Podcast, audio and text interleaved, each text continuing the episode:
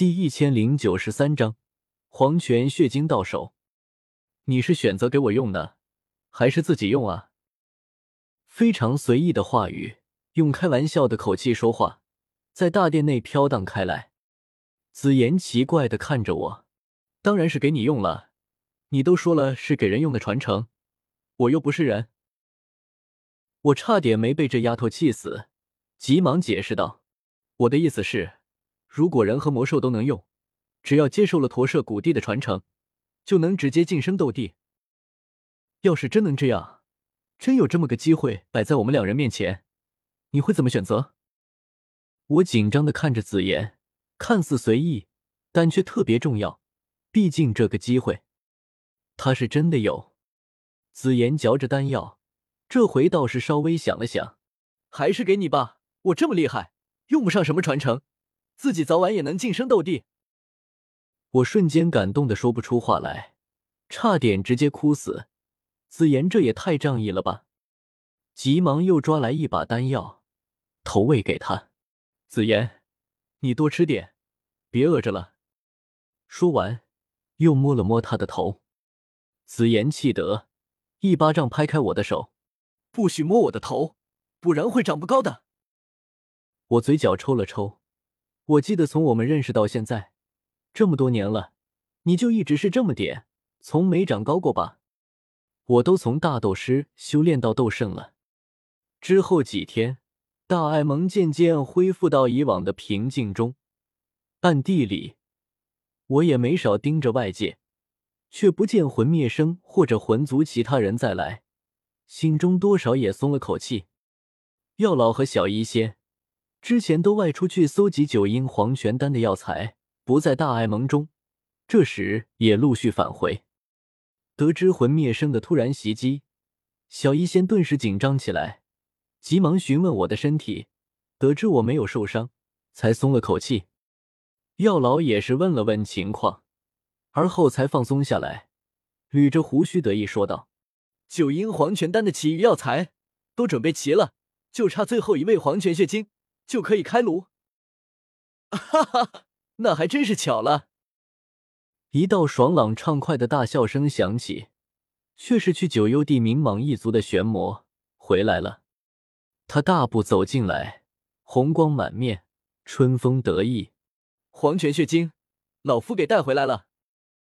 玄魔伸手一抓，掌心就多出一块暗红色的棱形晶体。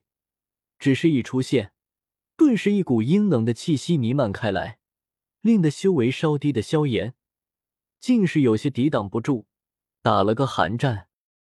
他忍不住调动体内异火御寒，可却发现异火防身，黄泉血晶的阴冷却依旧直往他体内钻去。这就是黄泉血晶。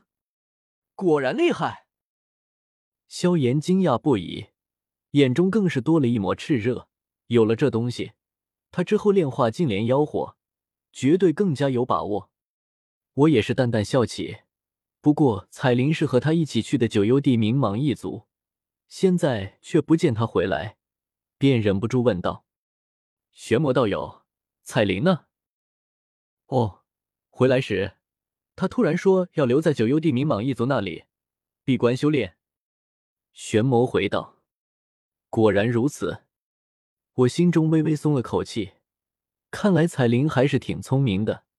有我告诉的一些消息，再加上大艾蒙和太古虚龙一族的事，压服九幽地冥蟒一族，留在他们那里修炼，对彩铃来说并不是什么难事。九幽地冥蟒一族的圣地里。好东西还是不少的，等彩铃再次出关，说不定就成九彩吞天蟒了。我笑了起来，玄魔兄，此行辛苦了。哈哈，这还真不辛苦。玄魔提起此行，竟是眉飞色舞起来，得意洋洋的说道：“我一去九幽地冥蟒一族，便和他们说我是奉了龙皇陛下的旨意而来，他们直接就给吓到了。”要什么给什么，美酒佳肴，还有美人，哈哈！啊，什么旨意？我有给你下过旨意吗？这时，忽然一道疑惑的声音响起，玄魔脸上的眉飞色舞，顿时凝固住。他缓缓转身，待看清楚身后走来的紫妍，整个人当场懵了。龙，龙皇陛下，您怎么来这里了？他还不知道紫妍来了大爱盟，紫妍却不理会他的惊讶，小手往他前面一伸：“你在九幽地冥蟒一族都吃了什么好东西？拿出来给本皇看看。”啊！玄魔一脸懵逼，东西肯定都给他吃完了，哪会吃不了兜着回来？紫妍气得直磨两颗小虎牙，恶狠狠地瞪着玄魔：“好你个老家伙！”打着本皇的名义出去骗吃骗喝，回来还不知道给本皇带点，朕要打扁你！紫妍挥舞着两只小拳头就扑了上去，玄魔才堪比一道斗圣，那里扛得住紫妍的打？一拳就被打飞出去。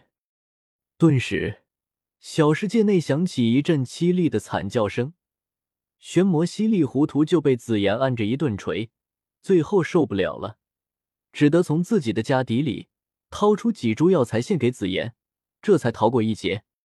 紫妍拿了药材，顿时喜笑颜开：“哈哈哈！下次你再去九幽地冥蟒一族吃席，记得带上我。”玄魔，我怎么总感觉这小丫头强大起来，会比魂天帝还恐怖？魂天帝顶多统治整个大陆，这小丫头非把整个大陆都给吃穷。嗨，既然黄泉血晶也齐了，药老，你就开始炼丹吧。嗯。药老微微颔首，从小医仙玄魔手中接过了药材。九阴黄泉丹乃是八品宝丹，对斗圣来说也是颇为珍贵的丹药。可是如今好几位斗圣共同出手，还是迅速就将所有药材都凑齐。药老轻笑起来。小颜子，走，老夫今天就让你大开眼界一番，八品丹药是如何炼制吧。萧炎心中也是激动，又有些犹疑。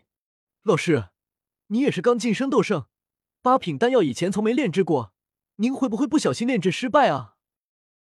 药老被气得吹胡子瞪眼，你这小子怎么说话呢？就不能对为师有点信心？师徒二人去了小世界深处。